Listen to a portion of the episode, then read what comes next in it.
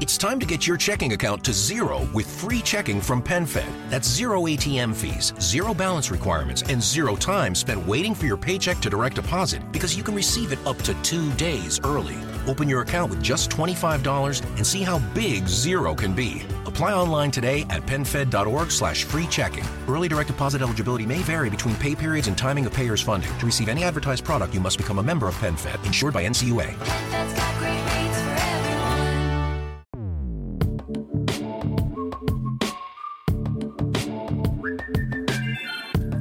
Saludos intrépidos. Este es el episodio 024 de un podcast donde tecnología aeronáutica y astronáutica se unen para disfrute de su autor, arroba GER7, y espero que para el vuestro también. Si 4 kilobytes llevaron al hombre a la luna, imaginad lo que podemos hacer nosotros. Despeguemos. Y hablando de 4 kilobytes, eh, ya lo contaré en la sección de tecnología cuando lo reciba, pero me he comprado un segundo kit de Arduino después de muchos años. Digo segundo porque yo me compré uno, calculo que para 2013-2014, em, y lo dejé. Luego en teoría me lo devolvieron, no lo he encontrado y al final por 20 euros en AliExpress, pues venga, uno nuevo. Eh, pasándonos en, en que pues un, un entretenimiento que me puede llevar mucho tiempo eh, y es muy barato. Entonces, eh, para estos tiempos que corren de, de pandemia y de crisis, me parece que es el, el entretenimiento ideal. Eh, en su momento fui muy, muy, muy ingenuo pensando que con un hijo pequeñito iba a ser capaz de compaginar para sacar tiempo y, aprender, eh, bueno, recordar lo que, lo que yo sabía de programación y aprender pues cómo funciona un Arduino. Ahora que tengo otro hijo pequeño, pues me he comprado un segundo kit. ¿Seré igual de ingenuo? No lo sé. Pero bueno, desde luego tengo ilusión y llevo unos cuantos días ahí recordando un poquito cómo funciona Arduino. Da para un episodio, pero lo haremos cuando lo reciba y entonces ya pues eh, con más con más propiedad, ¿vale? Vamos con la parte de tecnología.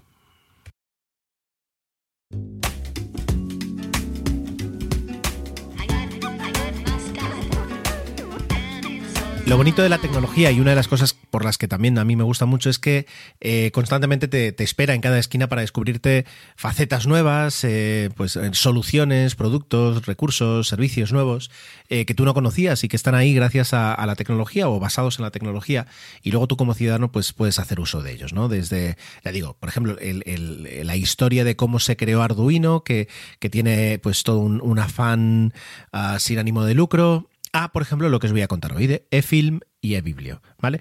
Y es curioso, ¿no? Para hacer una pequeña introducción, ¿cómo empieza esto? Esto tiene dos pilares, por una parte, que implica a mi hermana y el Rubius, ¿vale? ¿Cómo? Pues mi hermana hace muchos años le enseñó a mi sobrina lo bonito que era eh, el, eh, participar de, la actividad cultural que promueve una biblioteca, ¿no? Es decir, desde ir allí, disfrutar de, de su catálogo, de poder leer, el llevarte esos libros, el ser responsable de esos libros para luego devolverlos, eh, las actividades que a veces se hacen de, de cuentacuentos allí, etcétera, etcétera. Entonces, mi sobrina pues le gustó mucho. Hace unos cuantos meses, eh, mi hermana y mi sobrina, mi sobrina ya mayor, se llevaron a mi hijo mayor a una biblioteca y él volvió encantado con, con esa idea de decir, voy a un sitio donde puedo leer libros que normalmente no tengo en casa gratis y además me los puedo traer. Bueno, gratis a lo mejor lo añado yo, ¿no? Porque el tema del coste a lo mejor él todavía no lo, no lo tiene muy, muy, muy claro. Em, entonces me pidió que quería ser usuario de una biblioteca. Así que hace unos meses eh, fuimos a la biblioteca del barrio, que por cierto es muy entrañable porque está, está montada dentro del casal del barrio y, y el casal entero es la estación de tren que antes tenía mi barrio. Es decir, hace muchas décadas pasaba un tren por aquí, un tren que llegaba hasta la otra punta de la isla. Y, tenía, es una estación, digamos, con de piedra así bien montada, típica estación de tren, y ahora pues se ha convertido en un casal de barrio con una pequeñísima eh, biblioteca municipal eh, dentro del Ayuntamiento de Palma.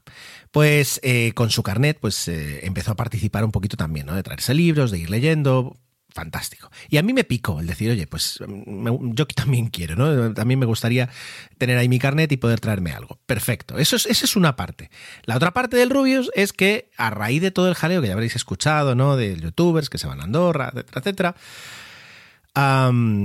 pues eFilm la cuenta de Twitter eFilm muy bien tirado, de repente aprovechó y dijo, bueno, pues eh, recordad que todo nuestro catálogo está disponible gratis para todos los ciudadanos gracias a los impuestos que se pagan, ¿no? Eh, muy, muy audaz ahí. Y yo creo que me llegó este tweet porque yo no lo conocía, pues creo que mm, como sigo a Antonio Rentero, de, también podcaster de, de Milcar FM, pues eh, creo que me llegó, porque fue una respuesta suya, un retweet, no lo sé, algo llegó. Y de repente dije, ¿cómo una plataforma gratis? Esto me tengo que enterar. Y claro, no os vengo a presentar una novedad que sea pues, eh, pues eh, explosiva de la semana pasada, ni mucho menos. De hecho, eFilm creo que más o menos está desde, desde 2019 y eBiblio desde 2015, perdón, 2014. Eh, sin embargo, son esas cosas que a veces dices, ¿cómo no me he enterado antes de que, de que esto existía? Y por eso os lo vengo a explicar. Para los que ya lo conozcáis, pues bueno, para los que no, oye, pues a lo mejor os interesa, ¿vale? Os lo voy a explicar. Lo primero, y vamos con la parte negativa al principio. A mí me gustan las malas noticias al principio para luego terminar con, con buen sabor de boca. Eh, así como eBiblio está disponible, en teoría, para todos los ciudadanos de todos los territorios de, de España, eh, eFilm está disponible en toda España excepto Galicia, Aragón, Comunidad Valenciana, Andalucía y me queda la duda de Ceuta, y Melilla porque en el mapa de la página web di- directamente no aparece el territorio. Cosa que los que no vivimos en la España peninsular estamos muy acostumbrados a arbitrariamente aparecer o desaparecer de los territorios. Así que eh, no sé si Ceuta y Melilla funciona. En el resto del país, sí, ¿vale? Funciona eFilm, eBiblia en teoría en todo. Vale, ¿qué tenemos aquí? Son dos plataformas de contenidos digitales. ¿Cuáles son los requisitos para poder para poder eh, utilizarlas. Ser usuarios de una biblioteca pública. ¿Cuál? Bueno, ahí ya no puedo entrar porque depende mucho de la comunidad autónoma. ¿De acuerdo? Eh, en Baleares, por ejemplo, todas las bibliotecas del. Bueno, aquí hay varias instituciones, ¿no? Del, del Gobierno, del Consell y del Ayuntamiento de Palma. eh, están adscritas a los servicios de estas plataformas.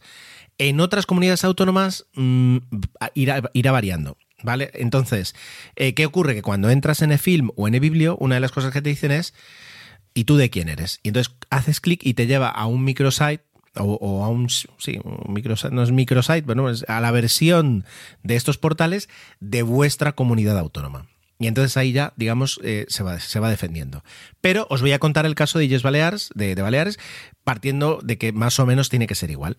En este caso, casi todas las bibliotecas de públicas han firmado o están dentro de los acuerdos eh, que permite disfrutarlo y lo único que tienes que hacer es tener un carnet de biblioteca. Cuando tienes el carnet de biblioteca, que te puedes dar de alta presencialmente o telemáticamente, cuando tienes ese carnet de biblioteca, tienes un número y eh, puedes darte de alta. Y al darte de alta, en este caso en, en- Baleares tienes que hacerlo en eBiblio y el alta de eBiblio también te sirve para eFilm. Es un formulario y al cabo de unos, de unos minutos te llega un correo diciendo, pues ya estás dado de alta, este es tu PIN. Eh, y con ello te vas y te vas eh, a, entrar, a hacer login, pones tu usuario, tu contraseña y a funcionar. Y a partir de ese momento ya tienes acceso al catálogo. ¿De acuerdo? Entonces, bien, ¿qué tenemos?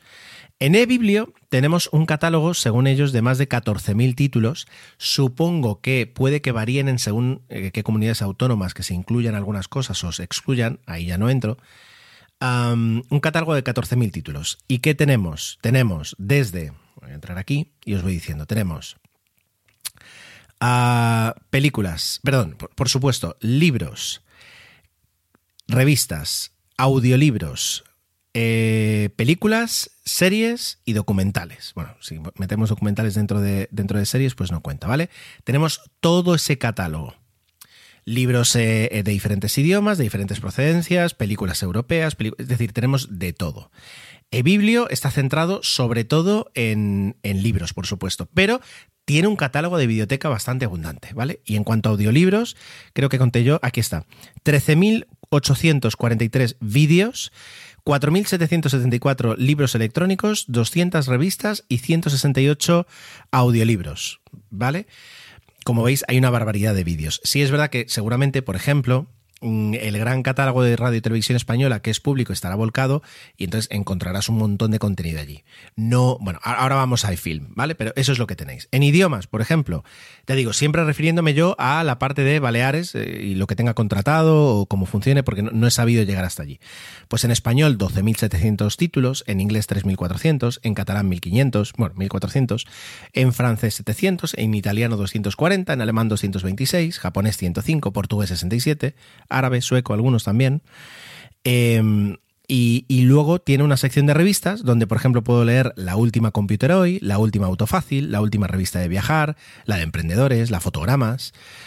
Eh, eso en la parte un poquito de revistas. Si me voy a libros, pues, pues el catálogo de 4.000 4.700 libros, que no está mal, ¿vale?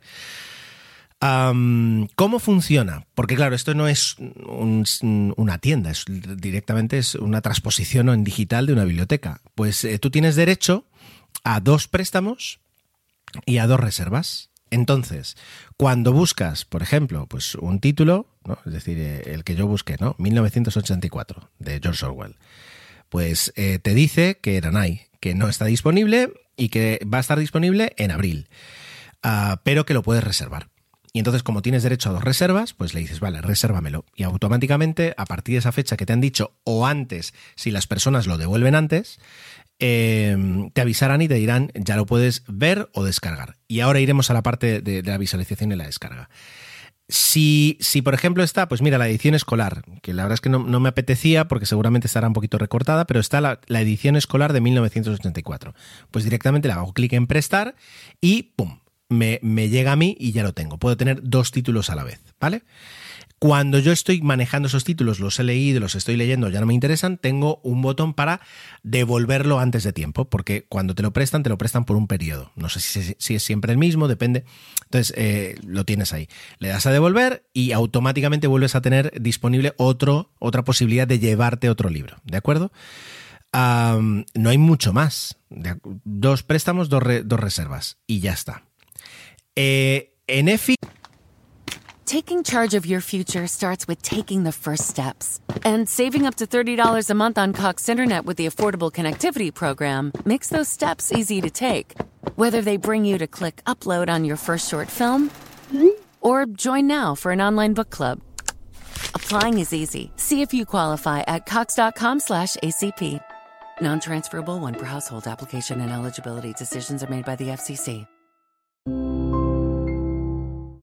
Powerful is the Cox network? So powerful that one day the internet will let your doctor perform miracles from thousands of miles away, Connecting to remote operating room. giving a whole new meaning to the term house call. Operation complete. The Cox network, with gig speeds everywhere, it's internet built for tomorrow, today. Cox, bringing us closer. In Cox serviceable areas, speeds vary and are not guaranteed. Cox terms apply, other restrictions may apply. Film, ¿de acuerdo? Tenemos un... Ahora vamos a la visualización, ¿vale? Pero os explico antes la parte de film. E-film es solo vídeo, ¿de acuerdo? Ah, en el caso de Balears, entras con las mismas credenciales que tenías tú para... eh, para eh, eBiblio, ¿de acuerdo? No sé si en todas las comunidades será igual. Según su página web, tienes que ir a, la biblioteca para que la biblioteca te dé de alta, ¿vale? Están muy relacionadas. No he llegado a ver, porque así como hay, public- eh, hay una página de biblio en, en- la Wikipedia y he sacado información, de film no la hay. Y he estado leyendo un poquito lo que, lo que tiene la página web, pero tampoco hay mucha información sobre la historia o sobre hasta qué punto está asociado con, con eBiblio o no. Me parecen cosas un poquito diferentes, porque además luego, por ejemplo, eFilm tiene cuenta en Twitter, eBiblio no. No, no sé, creo que son dos partes que están tocándose, pero no, hasta, no sé hasta qué punto, digamos, se, entrecruzan, ¿de acuerdo? ¿Qué tenemos en, qué tenemos en eFilm? Pues en eFilm tenemos cine y tenemos series. Bueno, series es un decir. No, no creo que sea el fuerte de las series. He estado mirando, hay algunas infantiles, alguna de televisión española, años 80, etcétera, etcétera, pero poca cosa más. Así que yo, por si acaso, no me no apostaría a ver muchas series en eFilm. Pero, sin embargo, películas hay muchas. Según en su cuenta de Twitter dice que se pueden ver más de 14.000 títulos, ¿vale? Yo también entiendo que, por ejemplo, aquí está mucha parte del catálogo propio de contenidos de televisión española volcado y que, bueno, pues engorda un poco las cifras. Pero no está nada mal. Una vez entras, por ejemplo, en la web y te vas a la parte de películas, te permite distinguir entre cortometrajes, conciertos, documentales, películas o series. Bueno, justamente aparece series, no debería aparecer, pero bueno, aparecen series también. Y si nos vamos a, temáticas, tenemos desde acción, ciencia ficción, jazz, música clásica, terror, suspenso, suspense, perdón, suspenso no suspense, programas, programas para eh, jóvenes, cine independiente. Entonces, eh, hay, hay bastante. El buscador funciona, bueno, bien, tampoco es una pasada, pero bueno, es que a veces eh, tenemos los estándares de búsqueda muy elevados, pero no, no es como buscar en el BOE o estas cosas, que, que a veces terminas eh, tirándote de los pelos. Luego hay una pestaña propia que es de según procedencia, y dices, pues quiero, por ejemplo, cine español e hispanoamericano, y te vienes aquí, eh, esperas unos segundos y se cargará. Pues cuando, cuando ya decida no hablar de esto, seguro que se carga y os, os lo cuento. ¿Veis? Aquí está. Pues por ejemplo, yo que sé, está Los Posibles, El Salto de la Princesa, no conozco ninguna, ninguna. ¿Vale? Pero hay bastante cine, clásico y no clásico. Porque una de las ventajas es que eh, al tener un acuerdo con Filmin, no hay ni mucho menos todo el catálogo, pero hay muchos contenidos que sí se vuelcan. Y yo, por ejemplo, hacía tiempo que quería ver un documental de este hombre, de Robin Williams, y está en Filmin y está en eFilm. Entonces, eh, genial, no os puedo contar de qué va, porque no lo he visto, pero cuando lo vea ya, a lo mejor en 00, si ya lo hemos resucita- resucitado, que falta poco, pues eh, lo, podemos, lo podemos comentar. Y explicada más o menos la plataforma, vamos a, a hablar de cómo se visualizan los contenidos, ¿de acuerdo? Ah, empecemos por los libros de Biblio y luego ya hablamos sobre todo luego también de los vídeos, sean, series, películas o lo que sea, o conciertos de, de Biblio y de film. Vale. Eh, libros. Bueno, siempre tenemos una opción fantástica que es el navegador. En el navegador vamos a poder ver absolutamente todo el contenido de eBiblio y eFilm. Por supuesto, un navegador ah, moderno de ordenador, ¿de acuerdo? No Safari de iOS o de iPadOS, por ejemplo. Sí, a lo mejor incluso un Firefox en Android, ¿no? Que es un poquito a lo mejor más, más hardcore. Pero en ordenador lo vamos a poder ver todo sin ningún problema. Por supuesto, el, visualizador de libros eh, online, digamos, en página web, eh, funciona bastante bien y yo me he quedado satisfecho con lo que he estado ojeando por ahí. Si nos vamos a dispositivo móvil, los libros se pueden ver en una aplicación que se llama eBiblio también, eh, pero no sé quién es el autor porque aparece, no sé, como si fuera un autor privado, pero luego parece que no lo es, es un poco raro, que está disponible tanto para Android como para iOS. iOS. Yo me he descargado la de iOS, vamos a asumir que sea el mismo funcionamiento, procedimiento. Lo primero que haces es elegir un, le das a catálogo y te dice qué catálogo quieres añadir y dices el de Baleares, en mi caso eh, te salta para que pongas las credenciales, la pones y a partir de ese momento ya puedes ver todo el catálogo, lo mismo que tienes en la página web, lo tienes en la aplicación. Con la diferencia de que cuando luego le dices que, quieres descargarlo, eh, automáticamente se descarga en la aplicación y lo puedes ver en la aplicación. Y así puedes, digamos, la parte de libros, eh, cómics, etcétera, la tienes cubierta con, con- tanto en, navegador de ordenador como en aplicación para dispositivo móvil. Vale, vamos con las películas. Las películas, navegador de ordenador, de ordenador ningún problema. eFilm te cuenta cómo configurar Firefox en Android para poder tenerlo en, en dispositivo móvil. Y no lo he probado, tampoco lo voy a probar porque mi Android es del trabajo y no me parece que tenga que estar ahí poniendo los datos de, algo personal. Pero supongamos que funciona. Bueno, pues teníamos solucionada web mobile, web eh, de escritorio. En el caso de iOS no hay tutía. Yo lo he probado tanto con Firefox eh, como con Safari para iPadOS o para iOS y no funciona. ¿Vale? Entonces, esa es una, una pequeña tara. Ellos incluso te cuentan como así como novedad que puedes con un Chrome, eh, vía Chromecast, eh, enviar la reproducción al televisor y disfrutar del contenido en el televisor. Quiero decir, por esa parte no hay ningún problema. Y luego incluso con los libros puedes llegar a descargarte un archivo de Adobe para instalándote el, software de Adobe para leer contenido con, con derechos de autor, con copyright, eh, también poder disfrutarlo. Yo, entre, visualización web y descargarme una aplicación de Adobe y un archivo de Adobe, casi que prefiero lo primero y me quedo más tranquilo. Pero bueno, posibilidades hay. ¿De acuerdo? Sí, sí hay posibilidades y, más o menos yo al menos lo estoy, lo estoy llevando bien en ese aspecto. También es verdad que no le he dedicado horas a leer un libro, sino simplemente trastearlo un poquito para ver eh, qué tenemos y qué no tenemos. Y bueno, esto es todo. Ya digo, a lo mejor algunos lo conocéis. Desde luego, si, este podcast lo escuchando en el rentero, lo, lo conocerá, porque luego he visto que interacciona con la cuenta de film. Pero, pero yo no tenía ni idea que tuviéramos esa. Sí, es, había escuchado siempre las, las bibliotecas de las bibliotecas eh, que tenían títulos y tal, pero no, lo que no sabía es que estaba tan bien montado. Por añadir un poquito de historia, eBiblio surge en 2014 y fue un proyecto del Ministerio de Cultura que, para, para, fomentar el uso de los libros electrónicos, primero compró un set de libros electrónicos para que en las propias bibliotecas se cargaran de títulos y la gente los pudiera utilizar y luego decidió eh, pues comprar, sacar un concurso para comprar licencias de libros electrónicos que poder ofrecer.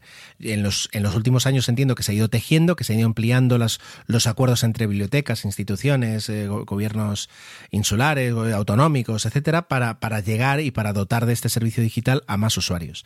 Y a día de hoy, ya digo, mmm, espectacular tener todo esto, que no es poco, o sea, puedes bucear entre títulos y títulos durante meses, eh, simplemente por el hecho de ser usuario en una biblioteca y, y, estar aquí en este país pagando los impuestos, como volví al principio o no.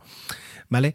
Eh, bueno, ya me contaréis si conocéis, eh, por ejemplo, en otros países, si hay instituciones similares o iniciativas parecidas, o si ya lo conocíais y queréis recomendar algún título eh, para los, las personas que nos eh, que llegamos aquí. Luego ya será el, el, primero que el primero que pueda, pues cogerá los ejemplares, que porque entiendo que hay una cuota de ejemplares para cada comunidad. En, en, en, en total tiene que haber muchos, pero divididos por comunidades autónomas. Bueno, ya me contáis, ¿qué os parece eBiblio y eFilm?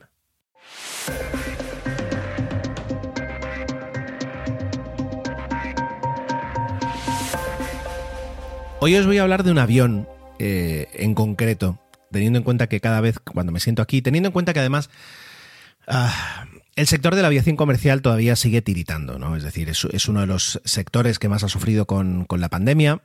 Y, a veces pues eh, tengo ganas de contaros eh, según qué novedades del sector, de la industria, pero, pero debo reconocer que, incluso desmotiva un poquito a veces pues ver que esa industria, que, que además es la tuya, eh, que tanto disfrutas muchas veces y, que tanto te llena, pues está en tan mal estado, ¿no? Es decir, entonces, bueno, pues por suerte la aviación tiene muchísimas cosas de las que hablar y busco aviones de los que contaros cosas interesantes, sobre todo para aquellos que no, no estáis tan metidos en, en no tenéis tanto aerotrastorno en la sangre y, estoy yo aquí intentando insuflarlo. Hay aviones civiles que, que, tengo muchas ganas de contaros cosas, es decir, y además hay muchos modelos que tienen pues su historia, sus recuerdos, su, su marca en la historia de la aviación. Yo qué sé, desde el avión, desde el Boeing 757, que es un avión que, que no es especial en nada y lo es especial en todo. Desde el Airbus A320, que es un avión que fue una revolución en su momento, que ahora ya estamos súper acostumbrados a él, pero que en su momento no lo fue. Que hablar del 747, que se merece un especial. Que hablar del 787, que tendrá un especial porque es un avión que he tenido la fortuna de conocer mucho y además eh, por parte del fabricante. He tenido la suerte de que me contaran cosas desde allí eh, mismo. Muchos aviones civiles, tantos que al final me bloqueo y no sabía cuál escoger para hoy y al final he tirado hacia, hacia el lado militar.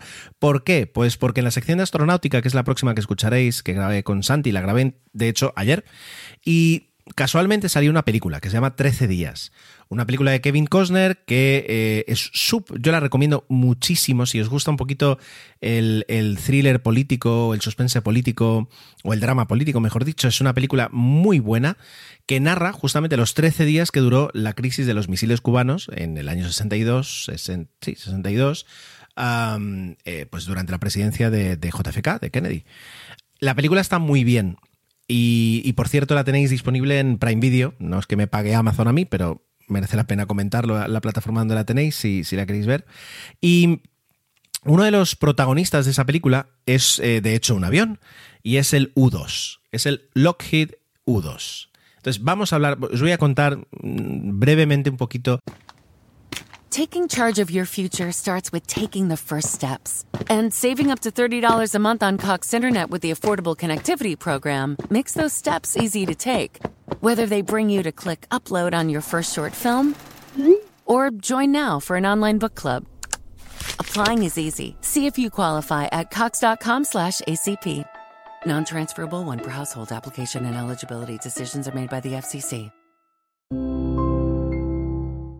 Powerful is the Cox network?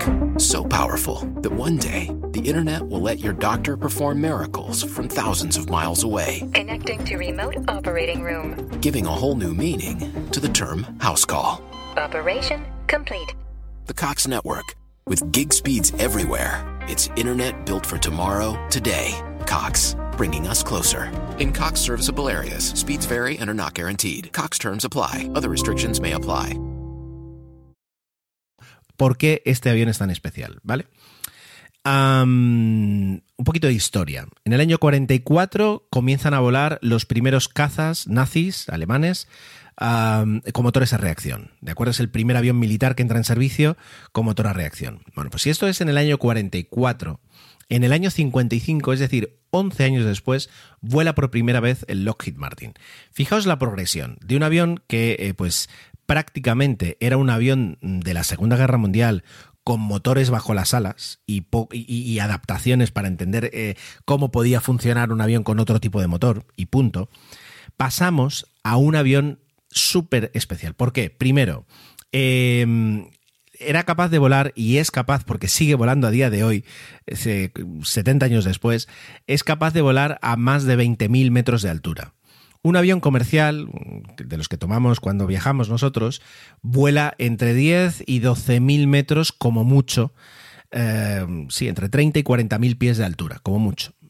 Un- este avión vuela a más de 60.000 pies de altura, a 20 kilómetros de altura. Eso hace, eso lo, lo- hace que sea totalmente diferente a todos los demás. ¿Por qué? Porque a 20 kilómetros de altura ya hay muy poquito aire. Hay muy poquito aire para respirar y por eso los pilotos tienen que ir con un traje prácticamente de astronauta que, que les da constantemente oxígeno y les, y les eh, ayuda a la, presurización del- del- del- de la cabina. Les obliga a tener unas alas enormes. Es un avión que, si lo veis, puede confundirse a veces con un planeador, con el típico avión sin motor que vemos en las películas, ¿no? Con un planeador, porque tiene unas alas enormes. Claro, hay muy poquito aire. Por tanto, si quieres mantener una superficie en el, eh, volando, necesitas que pase mucho aire por debajo de las alas. De ahí que necesites unas alas muy grandes. Pero no solo eso, sino que tienes que ir todo lo rápido que tú puedas para que pase más aire cada segundo por debajo de las alas. Y eso, la verdad es que leyendo en la Wikipedia un poquito la, información que, que quería así, digamos, de, de datos técnicos para poder contaros del avión, me quedé alucinado con un tema. Em, el avión tiene que volar normalmente para, pues, para una operación normal a 9 kilómetros menos por hora, 9 kilómetros por hora menos de su velocidad máxima. Pero a la vez a 9 kilómetros más de su velocidad mínima. 9 kilómetros por hora más de su velocidad mínima. Esto es como si tú tienes un coche y vas por la autopista a 120 kilómetros por hora. Eh, y si por algún motivo te despistas y pasas 129, eh, el coche se desmorona, se, rompe completamente en diferentes partes. Pero si por algún motivo te despistas y el avión, el coche baja de los 111 kilómetros por hora, eh, el coche se te para y, y se acabó. Y se te para y se te para y seguramente incluso pues también reviente cuando se para. Entonces tienes una ventana pequeñísima para manejar el avión y para hacer todas las maniobras dentro de un rango de velocidades súper estrecho. Es, es alucinante. Eh, otra, otra otro hito del diseño es que es monomotor, es un avión que tiene un solo motor. Ahora estamos más o menos acostumbrados a ver aviones, eh, y hablábamos justamente hace poco, pues de la fiabilidad que tienen los motores ahora que permiten a un avión comercial volar a horas y horas de cualquier aeropuerto en caso de que un, avión, uno de los motores se parara y tuviera que volar solo con uno, ¿no? Es decir, pues son tan fiables que puedes estar, te puedes fiar ah, de que el avión no va a tener ningún problema durante cinco horas hasta que llegue a un aeropuerto. Pero estamos hablando de los años 50 y 60. El, el motor a reacción había nacido eso literalmente hace 10 años. Bueno, un poquito más, pero quiero decir, había entrado en servicio hace 10 años. Y sin embargo, esta gente es capaz de poner un solo motor y decir, venga, a volar y tiene una autonomía enorme, lo cual significa que cuando despega, despega por los pelos a plena potencia porque todo el avión, todas las alas, todo el fuselaje, todo eh, está lleno de combustible para poder aguantar muchas horas. Con eso, eh, el avión podía volar y podía cruzar países enteros eh, sacando fotografías, porque al fin y al cabo era un avión de reconocimiento. Y no hemos entrado un poquito en por qué se hace este avión. Bueno, eh, los Estados Unidos después de la Segunda Guerra Mundial se dan cuenta que, bueno, pues eh, el planeta, la situación geopolítica del planeta no es que sea muy estable. Y mm, tienen bastantes enemigos. Y tienen que saber qué están haciendo los enemigos y, cómo, pues, eh, les puede ayudar esa información. Entonces necesitan vuelos de reconocimiento, que son uno de los vuelos más complicados y más peligrosos que hay, porque te obligan a pasar por cierto punto eh, te obligan a, llevar un avión pues eh, que no lleve muchas armas, sino que lleve mucho depósito de combustible, pero prácticamente defensas, no, puede ir a la ofensiva. Y sabe el avión desde que entra en territorio enemigo que en cuanto lo detecte el radar es cuestión de segundos de que se lancen misiles anti, antiaéreos y minutos a que lleguen los, cazas interceptores para intentar derribarlo. Por tanto, son mi- misiones que no son suicidas, pero son muy complicadas de gestionar. Em, ¿Cuál es la solución? ¿Qué es lo que busca la Fuerza Aérea de Estados Unidos? Y por eso le pide a varios contratistas que hagan diseños y que finalmente gana Lockheed Martin. Bueno, Lockheed en aquella época. Pues volar a muchísima altura. Si tú vuelas a 20.000 metros, pero los cazas más avanzados de la época solo pueden llegar a volar, pues ponle a, a 13.000, a 14.000, la consecuencia es que por mucho que te acerques al avión, te vas a quedar a 6 kilómetros de distancia de él. Y teniendo en cuenta que estamos hablando de los años 50, principios de los 60, no hay misiles guiados aire-aire. No, no hay nada más que la, la ametralladora que tiene tu avión y como mucho unos cohetes que normalmente se utilizan para eh, bombardear pues, objetivos en tierra. Por tanto, el avión eh, se queda inmune a cualquier intento de ser derribado por otros cazas. Y durante los primeros años, hasta que los soviéticos mejoran sus misiles tierra-aire, también fue inmune a, los misiles tierra-aire. Los misiles no llegaban a esa altura, no podían seguir al avión. El avión simplemente se paseaba por encima de un país sacando fotografías con el mejor equipo fotográfico de la época eh, del terreno, de las bases de misiles, de las fábricas, de submarinos, de lo que quisiera fotografiar el ejército, el- la Fuerza de Estados Unidos, sin ningún problema. Claro, eh, eran directamente mm, saltarse todas las reglas eh, firmadas de paz y de acuerdo y no intrusión, el hecho de colocar un avión, hacían vuelos, y imaginaos qué interesante, vuelos entre Pakistán y Noruega cruzando la Unión Soviética. Claro, si derribaban un avión, como al final se derribaron, el tener un piloto militar en un país extranjero es un tema bastante complicado. Entonces, ¿qué es lo que hizo la Fuerza Aérea de Estados Unidos? Se compincharon entre la CIA y la Fuerza Aérea. Eh, la Fuerza Aérea daba el avión y la CIA lo que hacía era acoger al piloto. Tú para volar el U-2 lo que tenías que hacer era renunciar, dejar tu carrera como militar y te contrataba la CIA como un civil privado que era piloto y que era contratado para volar misiones.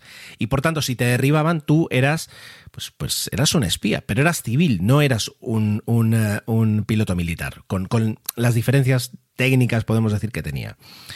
El avión durante varios años voló sin ningún problema. Luego sí es verdad que empezó a ser derribado eh, en, un par de ocasiones, tanto en la Unión Soviética como en Cuba. Y, de ahí viene el tema de la película, es decir, eh, sin ser ningún spoiler, pues eh, se lanzan misiones de reconocimiento sobre Cuba en este tipo de avión. Y uno de los aviones, por ejemplo, fue derribado en Cuba. Hace, bueno, cuando preparaba el podcast me acordé que yo hace 15 años ya estuve en Cuba, en una ciudad muy pequeñita que hay en el centro que se llama Trinidad que en aquella época pues apenas, apenas había turismo. Y, tenían un museo pequeñito de eh, el derribo de ese avión. Y podías ver un trozo de fuselaje, un trozo de unos dos metros, de fuselaje recuperado en la jungla del avión que derribó a la CIA, del avión espía. Por ir terminando y para no extenderme, el avión es, es tan increíble que sigue volando a día de hoy. Sigue volando dentro de las fuerzas aéreas como avión espía, como avión privado.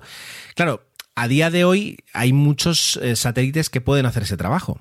Eh, y de hecho lo hacen. Y de hecho hay muchos lanzamientos actualmente, cada, casi cada mes o cada trimestre, de satélites espía que, bueno, pues van sustituyendo, van complementando, van añadiendo funciones a los que ya hay disponibles en, en- órbita a la Tierra.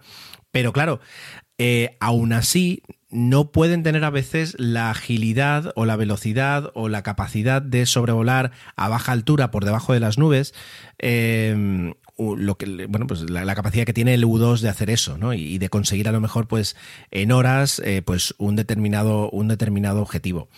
Recordad que, claro, es decir, en el año 56, cuando, bueno, 55 primer vuelo, 56 primeras misiones, directamente es que no había ningún satélite en la Tierra artificial. El Sputnik se lanza, si no voy mal, en octubre del 57. Por tanto, la capacidad, o sea, la, la posibilidad de decir, no quiero un avión de reconocimiento, lo que quiero son eh, satélites espía, estaba todavía, pues, prácticamente una década atrás, porque no pasa, pasarían varios años hasta poder desarrollar una tecnología que, que trajera además datos interesantes.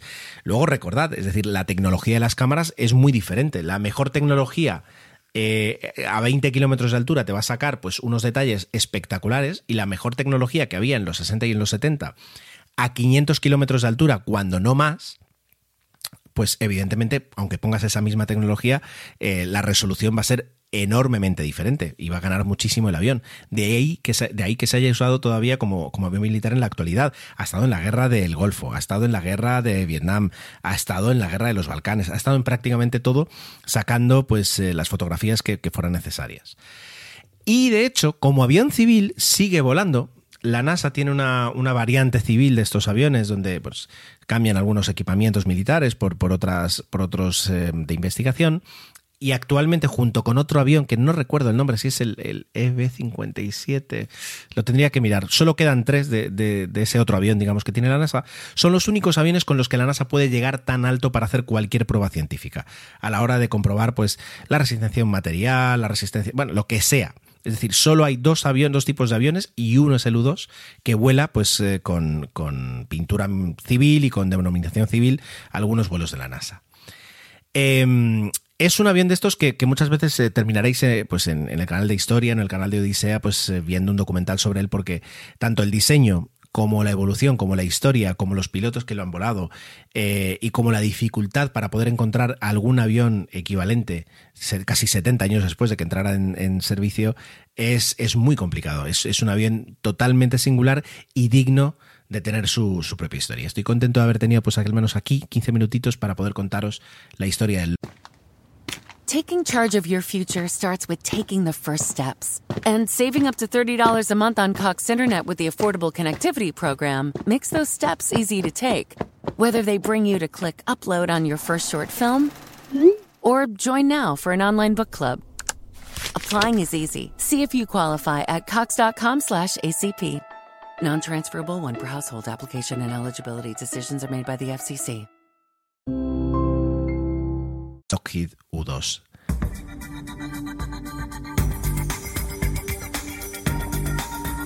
Y arrancamos la sección Astro. eh, y es curioso que mm, para vosotros esta es la última sección, pero técnicamente es la primera, porque es la primera que estamos grabando. Vamos a darle la bienvenida a Santi. Muy buenas noches, Santi. Muy buenas, Ger, ¿cómo estás? Pues muy bien, ávidos, ávidos de tu conocimiento, de tus guiones y de, de continuar con ese culebrón eh, nazi cubano que tuvimos, eh, que empezamos hace unas semanas con. Werner. Bueno, a ver, eh, Cuba, porque sí, lo he dicho, lo he dicho sin pensar, pero te- lo puedo hilar.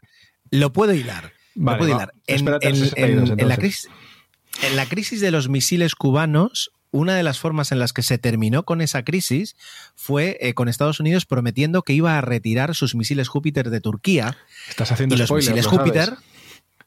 Bueno, a ver, esto es historia. Esto es historia. Es decir, además de la película de, de Kevin Costner, que es muy buena, que es, es una película que hay que ver, Estoy pocas veces es muy buena, es historia. Entonces, esos misiles Júpiter, Júpiter eh, ¿quién los diseñó? Werner von Braun. Por tanto, Correcto, ahí sale el culebrón, el culebrón nazi cubano, ¿vale? Bueno, pues eso, es decir, hace unas semanas nos quedamos eh, con la historia de Werner von Braun, sus inicios, sus inicios como científico, como, como padre de familia, a lo mejor, como, como es campeón de baile de salón Campeón de también. baile de salón, correcto. Eh, y, y llegamos a un punto en el que eh, pues llegan, llegan los estadounidenses, eh, mm, se dan cuenta que tienen un, un botín espectacular con, con los conocimientos, con el equipo, incluso con muestras de lo que había hecho von Braun con su V2, y antes de que lleguen los soviéticos para hacer lo mismo, se lo llevan. Entonces Correcto. ahí arranca el segundo, el segundo episodio de la vida de von Braun. Te dejo. Ahí podríamos hablar de Von Braun en América. Eh, Qué bonito. vale. Sí, qué bonito. Protagonizada por Robert De Niro. Exactamente. Pues mira, nos encontramos ya en el año 46 eh, y un- más o menos fueron 104 científicos de cohetes alemanes, evidentemente incluido Werner, que se fueron para Estados Unidos para iniciar esa nueva vida. En el marco de la operación Paperclip se les borró el pasado, como ya dijimos, y empezaron ahí pues a las órdenes de- del ejército americano. Los enviaron a Fort Bliss, en Texas, y ahí eh, estaba la parte de investigación.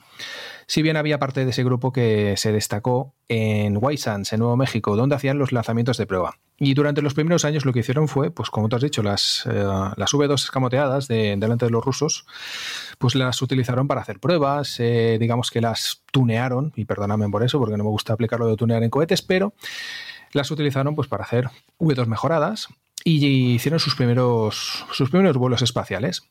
Ya en el 50, Von Braun y su equipo pasaron al arsenal de Redstone en Huntsville, en Alabama, donde ahí empezaron a construir, pues ese, el cohete que has dicho tú, el misil balístico Júpiter. Y también, pues, derivados de. Es que no sé ni, ni dónde empieza el Júpiter ni dónde empieza el Redstone. Básicamente eran, eran primos, eh, y bueno, posteriormente esos cohetes fueron utilizados por parte de la NASA. Eso, algo que conviene comentar eh, y que yo de- desde luego hace unos meses incluso desconocía, lo, lo tengo que admitir sin ningún problema, es que eh, en Estados Unidos la NASA y- y las Fuerzas Aéreas de Estados Unidos sobre todo han estado durante décadas utilizando misiles, literalmente misiles balísticos, misiles eh, con, con- que solían llevar cabezas nucleadas, eh, eh, nucleares, pues esos misiles reconvertidos a cohetes para poner en, en órbita satélites. Quiero decir, pero que no, no es que hayan utilizado la misma tecnología, no, no, no. Es decir, cuando un misil ya estaba desfasado para seguir pre- eh, eh, funcionando como, como arma, pues eh, se decomisaba la parte, la parte, digamos, de la cabeza nuclear o la cabeza explosiva que, tuviera, se le hacían un par de, de modificaciones y quedaba ese mismo hierro, digamos, listo para poner en marcha un satélite. Por tanto, Claro. esa familiaridad entre cohetes y misiles viene desde el principio y es súper habitual.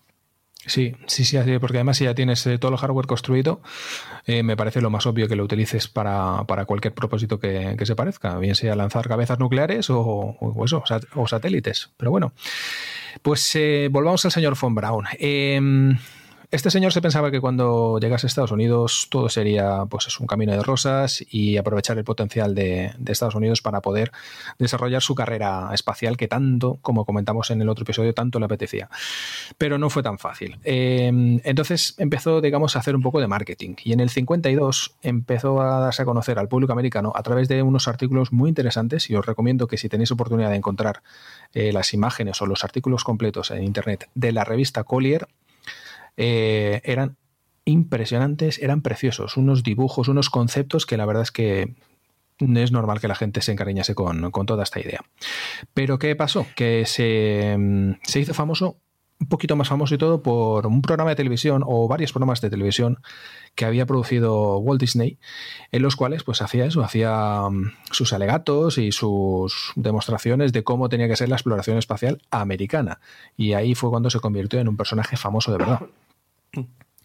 Hay que, hay que recordar, y, y si habéis visto un poquito de, de cine mm, estadounidense y cine de, de época, o sea, cine orientada hacia la época de los años eh, 40, 50, 60, eh, es, una, es una época muy eh, romántica para la sociedad estadounidense con, que, porque fantasea constantemente con el futuro, es decir, con un futuro que iba a ser nuclear, con un futuro espacial, eh, y es, la verdad es que, quiero decir, es, es, es muy optimista, es muy naif también, eh, pero hace que personajes como Von Braun, que, que de alguna forma te decía que, que se podían alcanzar las estrellas, eh, pues calaran mucho, porque la gente compra- compraba, no, no literalmente, no, compraba la idea de, de vivir en ese futuro donde pues robots y, y naves espaciales eh, estuvieran en su día a día. Exactamente, los supersónicos, la serie de dibujos, no sé si te acuerdas, que la veíamos de pequeños. ¿Es verdad? ¿Es verdad? Pues mira, avanzamos hasta el año 55. Eh, ahí fue cuando obtuvo la nacionalidad americana, bueno, estadounidense para ser más exactos. Y bueno, principalmente era para borrar parte de su pasado eh, en Alemania y que no le pusieran pegas a la hora de progresar a nivel profesional en, en América, ¿no? Dentro de la NASA y todo lo que vino después. Vale, ¿cuál es uno de, los um, cohetes más importantes que desarrolló, al menos en esa época? El Redstone. De este cohete hablamos ya en el episodio de las Mercury. Pero bueno, hablaremos un poquito por encima. Eh, es un descendiente directo de la V2. Um, tiene un motor, o tenía un motor mejorado de Rocketdyne, que es la compañía que fabricó pues, los uh, cohetes, por ejemplo, pues, de la, del Space Shuttle o incluso del Saturno V. Eh, ¿Cuál era la gracia de este cohete? Que permitía llevar una ojiva nuclear de 3,1 toneladas a unos 280 kilómetros de distancia. Y eso permitía que, por ejemplo, eh, derivados del Reston y el Júpiter C y tal, pues eh, fueran los que estaban en, Turquía, como bien tú mencionabas en la película 13 días, en la crisis de los misiles de Cuba.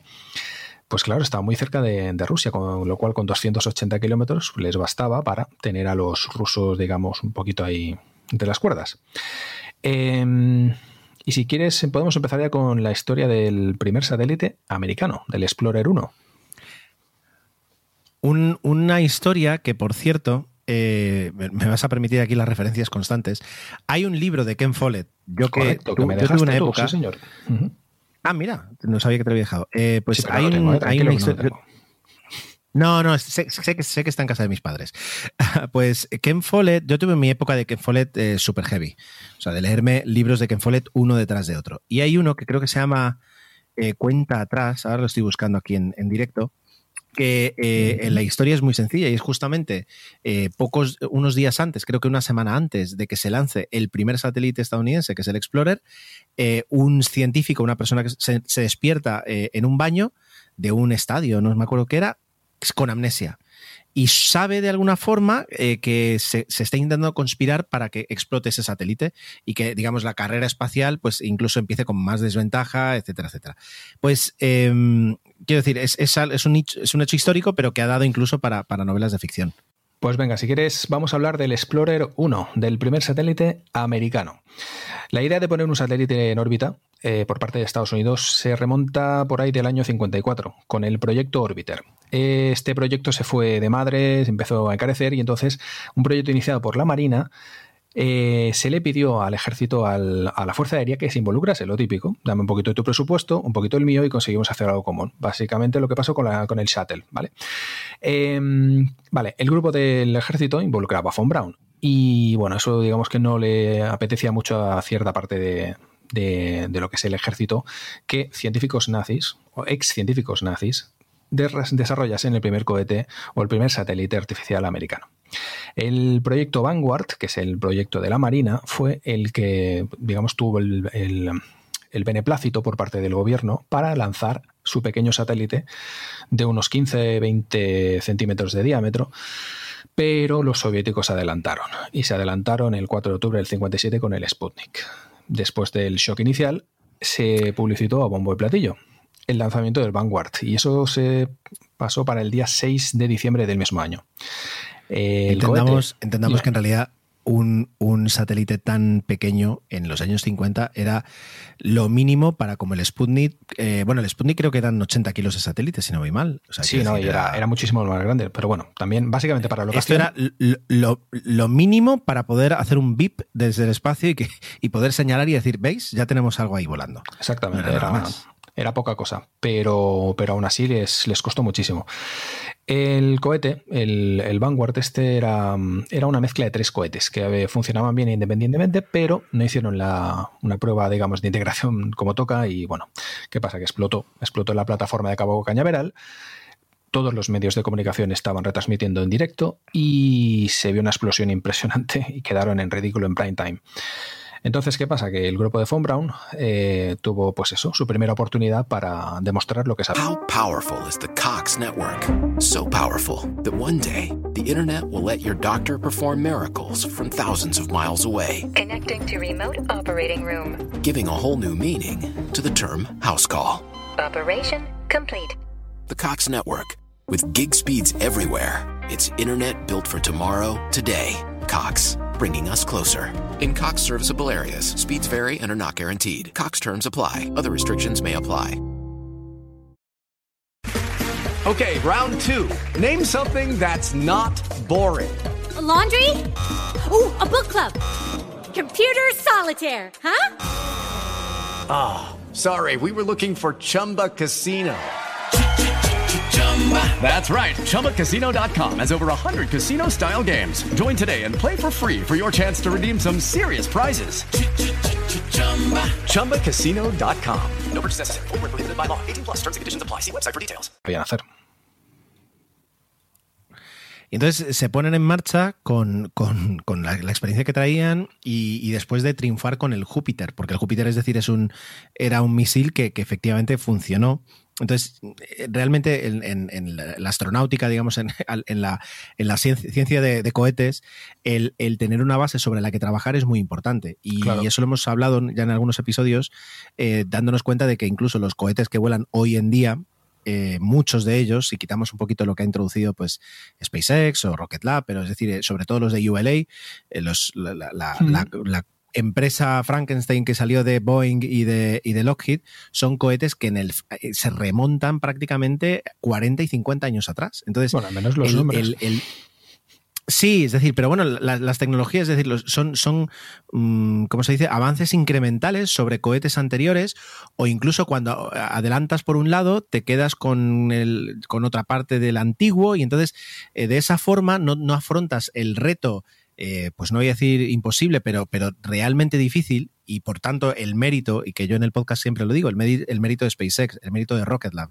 ahora el mérito de Virgin Orbit, el mérito de Astra, de conseguir colocar tecnología de cero en órbita. Es decir, eso, es, eso es muy complicado. Entonces, eh, claro, si llega Von Braun y encima ya tiene un misil eh, que funciona, pues eh, muchísimo mejor.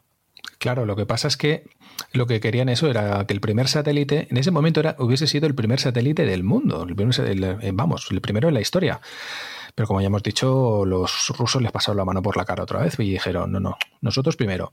Claro, no querían que ese primer satélite fuese, pues eso, eh, estuviese fabricado, estuviese lanzado por parte de, que no fuesen americanos. Y bueno, la verdad es que ahí pues pecaron, pero bueno, entonces fue la oportunidad del, Explorer. Y el Explorer, lo que es el satélite en sí, se desarrolló por parte del Jet Propulsion Laboratory, el JPL, pero el cohete sí que lo hizo Werner von Braun y su grupo de trabajo y era una variante, pues eso, de, con prestaciones mejoradas del Redstone. Tenía, pues eh, la primera fase era un poquito más larga, tenía un poco más capacidad de combustible, eh, luego tenía una segunda fase de, si no me falla la memoria, de, combustible sólido. Incluso el propio, el propio satélite en sí tenía un, último acelerador, o sea, imagínate, se, se aprovechaba hasta el último centímetro del cohete para poder lanzar una carga de 14 kilos de peso y casi casi 2 metros de largo.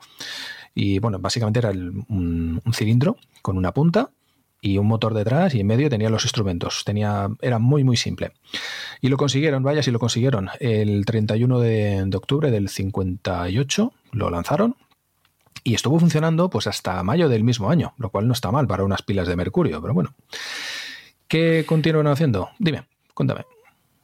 No, no estaba, estaba leyendo que, el, Explorer a, sí mismo, es decir, sí que era un, satélite más, algo más pesado, eh, si no voy mal, que el, que se planeaba lanzar con, con el Vanguard. Sí, el Vanguard por tanto, por tanto ya, muy pequeña. No. Eh, claro, con llevaba sus, digamos, sus, sus sensores, es decir, fue capaz incluso de, pues, de detectar radiación, los cinturones de Van Allen, etcétera, etcétera. Era un misil, eh, perdón, era un satélite con, con propósito, con, mayor propósito que el político o que el propagandístico, quiero decir. Sí, claro, aprovecharon, oye, mira, tenemos esta oportunidad y claro, si le pones esto en manos del JPL y de, y de Van Allen, el principal investigador que estuvo trabajando con el, con el satélite, pues eh, consiguieron varias cosillas. Y evidentemente lo que te has dicho, lo más importante fue eso, descubrir los, los que posteriormente se llamarían cinturones de Van Allen, que son pues estos cinturones de, de radiación que rodean a la Tierra y al mismo tiempo pues, eh, pues que nos protegen de, toda esta radiación interestelar. Y bueno, una cosita que no he puesto aquí en el dossier, pero si quieres la comento, estuvo orbitando la Tierra hasta el año 70. O sea, evidentemente sin funcionar, pero como basura espacial estuvo hasta el año 70. Imagínate, casi nada. Eh, algún día, mira, me lo voy a apuntar como tema. Tendríamos que hablar un día de, de la basura espacial, porque, porque es, también digno de, digno de comentar, basura espacial. Vaya, hay Otra cosa que tendríamos que comentar es, ahora no tengo el nombre, eh, y sé que en algún episodio lo comenté por encima, pero es esta misión que, ese satélite que rescata satélites y los pone en marcha otra vez. Sí, sí, sí. Eh, y luego, otra cosa, es decir, para que veáis un poquito hasta qué punto la basura espacial a veces nos acompaña, hace, hace unos meses de repente no surgió una preocupación, pero salió la noticia de que había un objeto que iba a orbitar la Tierra un par de veces antes de volverse a alejar y que no se sabía de dónde venía. Y luego finalmente se descubrió que era una, una segunda etapa de un cohete. Sí, creo que era una Centaur. Eh, una Centaur que, que de, exacto, que, que, se había lanzado en el, en el año 60 y pico, creo que fue además de un cohete Gemini, si no voy mal, eh, y que claro, es decir, se quedó en el espacio. A lo mejor me equivoco. No sé si los Gemini llevaban. Los Gemini no llevaban Centaur, creo. No lo sé. Pero bueno, que, que llevaba, llevaba 50 años dando vueltas por el espacio porque, pues porque las primeras etapas caen a tierra, pero las segundas etapas de los cohetes normalmente les, les cuesta mucho más. Y si encima pues son muy potentes, pues se pueden escapar y se pueden alejar de la Tierra para siempre. O al cabo de 50 años volver, dar un par de vueltas e irse. ¿Es peligroso? No, porque el peso que tienen estas etapas, es decir, eh, no hay ningún problema para que la atmósfera se lo, se lo, se lo coman en unos segundos, nada más entran. Pero mm, bueno, la basura espacial está ahí, existe y es un problema. Y cada vez más, y cada vez más. Pero bueno, volvamos rápidamente a finiquitar, finiquitar esta parte de, la historia de Von Braun en, en América. Em, el Mercury Redstone, que ya hablamos de él, ¿Cuál es la importancia que tuvo este cohete para, para, la carrera espacial americana, para la carrera espacial tripulada? Pues que, que como ya dijimos en ese otro episodio, uh, el cohete que iba a ser el cohete, digamos, el titular para estas misiones era el Atlas, pero era un cohete muy complicado, era una tecnología muy, pero muy complicada. Y no lo llegaron a dominar hasta bastante más adelantada la, la historia. ¿Qué pasa? Que el único que tenían, que sabían que funcionaba porque lo habían probado de sobra, era el, el Redstone, pero tuvieron que someter el cohete a unas 800 modificaciones para que fuese, como dicen en inglés, eh, human rated, o sea, que estuviese, eh, ¿cómo lo dices tú? Eh, que te gusta tanto Cualificado para el vuelo humano. Exactamente, cualificado. Y claro, eh, lo consiguieron, vaya si lo consiguieron. Y las dos primeras misiones de, de Mercury, eh, la Freedom 7 y la Liberty Bell 7, volaron con estos, con estos cohetes, con el Reston, eh, con el Mercury Reston. Y bueno, evidentemente no tenía potencia para, para inyectar en órbita, pero sí conseguir esos saltos parabólicos para hacer esos primeros saltos, literalmente y empezar con la, con la carrera de, los Mercury, que luego llegaría a Gemini, y luego más adelante a Apollo, etcétera, etcétera, etcétera. Y por último, eh, si quieres, ya podemos cerrar esto con que en el año 1960 la Agencia de Misiles Balísticos del Ejército pasó a manos de la NASA. Y ahí, que, bueno, Werner von era el, el director del Centro Espacial Marshall, que estaba ahí en Huntsville, pues empezó a diseñar, empezaron a, digamos, a trazar la estrategia de los lanzadores pesados que algún día llevarían pues eso, al hombre a la Luna. Y en este caso estamos hablando del Saturno 1 y del Saturno 5, que ya hablaremos en otro episodio de estos. Sí, desde luego, porque además el Saturno 1 es, un poco como el, el, el, gran desconocido, pero también contribuyó mucho Vaya, sí, eh, en los sí. primeros pasos del, del programa Apolo. Um, para, para, que entendamos de alguna forma, es decir, la importancia de Von Braun en la carrera espacial, ya no es, como se, suele, se, le suele conocer, como el padre del Saturno V, que es el cohete que consiguió llegar al hombre a la Luna, uh -huh. eh, llevar al hombre a la Luna, sino eh, también el padre de Redstone, que fue el pistoletazo de salida de, de, Estados Unidos en la carrera espacial.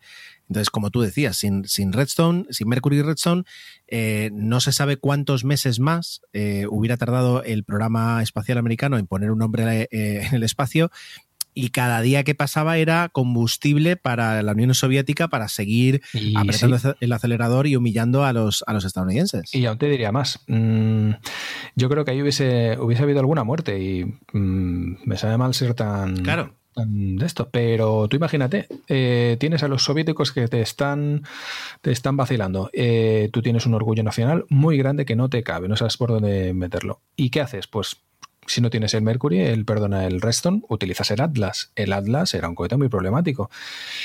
Mucha suerte hubo que no hubo ninguna desgracia, pero si te, si te anticipas unos meses, bastantes meses, a, a, poner el Atlas en primera fila y meter un humano ahí arriba, mmm, claro. Madre mía, eso era pólvora. Tengamos, tengamos en cuenta, porque a veces eh, son, son cifras que, que, uno no las tiene en la cabeza, que el NASA, la NASA, Estados Unidos, la NASA perdió a sus primeros astronautas en el espacio o en el aire, digamos, uh -huh. en el año 85, en el accidente del Challenger. 86. Eh, anteriormente, 86, perdón, en el año 86. Anteriormente, ¿ves? anteriormente eh, había perdido a los tres astronautas de, del Apolo 1, pero, sí. pero mm, en una prueba de tierra, que por supuesto que cuenta, que por supuesto son, son, forman parte, digamos, de, de la historia, pero como fallo de, de, de, una nave en vuelo, de una nave en, en, operación pura, no es hasta el año 86. Quiero decir, eh, sin embargo, por ejemplo, los soviéticos se sabe, aunque no se sabe a ciencia cierta, pero se intuye que sí que perdieron a varios astronautas, pero que eso quedó eh, dentro de, del secretismo que, que, que, rodeaba todas las operaciones de vuelo de, la Unión Soviética. Sí, Por tanto, el, el haber... Sí, sí, pero no. Sí, pero no. Lo que es seguro es que me parece que el primero que, perdió la vida fue um, Komarov eh, en la Soyuz. Pero antes de la Soyuz sí que es verdad que hay una leyenda negra de, gente eh, que habían borrado incluso sus caras en las fotos de grupo. No sé, no sé cómo está ese tema. Pero bueno, también podría ser una, un tema para investigar. A ver, sin haber, sin entrar, digamos, en la conspiranoia, eh, aunque bueno, si se trata de la Unión Soviética, como que tiene un perdón, ¿no? Porque es un poquito como ellos crearon parte de todo esto. Quiero decir, eh, sí que sí queda la sensación, o, podría pasar tranquilamente, que después de un, de un, lanzamiento fallido les preguntaran, ¿y quién iba? No, un perro, iba un perro. Eh, no, es, no es no, no, no, no, es inaudito. Exacto, no es descabellado. En, en, Estados Unidos, por ejemplo, sí lo es, es decir, porque, porque todo el mundo daba, conocía, vamos, hasta que desayunaba cada uno de los astronautas cada día. Su, su, vida es súper pública y de hecho, luego lo que tuvieron que soportar las, las esposas, que en, esa época estaban relegadas a un papel de, relaciones públicas del, del, marido, eh, era muy duro en ese aspecto. Pero bueno, por cerrar, como tú decías, eh, llegamos a un punto en el que, mm, después del éxito del Mercury, eh, pues eh, le recompensan a Werner von Braun con, con, más poder para poder empezar a diseñar unos cohetes que llevarían a la su credibilidad y a partir de ahí pues le dan unos cheques enormes, enormes para diseñar lo que contaremos en el siguiente programa, que es una de las partes para mí más interesantes que es del año 60 hasta el año 70 es la parte más, más interesante en cuanto a, cohetería de esa época. Es que es que, es que siempre, es que es muy interesante, Santi. Es que ahora, ahora estaba pensando, es decir, eh, Kennedy hace la promesa de llegar en una década al espacio y, yo no, no, sé, es decir, cómo tienen que ser esas reuniones en las que se decide cuánto peso va a ser suficiente colocar en órbita para poder ir y volver de la Luna. Y a partir de ese momento, una vez se cierra esa cifra mágica, eh, deciden, por una parte, diseñar un cohete para esa cifra y luego hablarle a los contratistas y decirles, necesitamos todo esto, pero que sumado no llegue al peso, a más de este peso. Y, trazar esa cifra correcta, sin, sin, hacer imposible un cohete tan grande eh, o sin hacer imposible un equipo tan pequeño para llegar a la Luna y volver, eh, desde luego tiene muchísimo no mérito, porque era pura imaginación. No se tenía nada de experiencia ni, imaginación, simplemente, y muchos cálculos, por supuesto. Y muchos cálculos, y sin los ordenadores que tenemos hoy en día, lo cual es todavía más, más, más mérito. Eh, exacto. Eh, tenemos que ir preparando la, siguiente de cine con la de figuras ocultas, ah, que es la verdad que muy interesante. Así lo haremos. Bueno, pues eh, Santi, nos quedamos a la espera del, capítulo final de Werner von Braun, donde bueno, pues parece que hubo un final más o menos feliz. Más o menos, más o menos. Pero bueno, nos quedaremos en la parte más interesante y no en la parte, digamos, más oscura. Perfecto. Nos escuchamos dentro de dos semanas y todo va bien. Un placer, Gerardo. Un fuerte abrazo.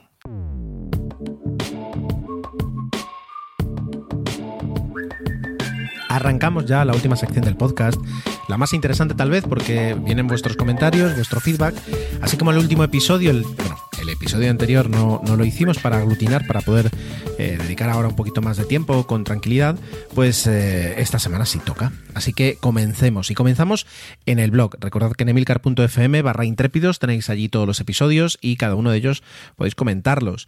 Así como hizo, eh, por ejemplo, Nacho Mu, que indicó, que, o sea, nos dejaba, nos, nos, contaba, muy interesante el podcast, no conocía nada del mundo de la aviación y la verdad es que me está despertando el gusanillo. La parte del espacio también está muy interesante, es la que más me gusta. Muy por compartir tanto conocimiento. Bueno, muchísimas gracias por el comentario. Desde luego no es tanto conocimiento, eh, así como hay personas que cuando hablan hay que escucharlas. Eh, a mí me gusta mucho comentar, eh, comentar noticias que, van llegando, comentar experiencias, pero, y esto es algo que arrastro desde que comencé con el podcasting, hace ya casi, no, hace ya 14 años. Cuando empezamos con 00, la idea era comentar películas desde el punto de vista del espectador. Y aquí yo, pues, soy un tecnologista, soy un aerotrastornado y ahora también un astrotrastornado, o, cómo sería.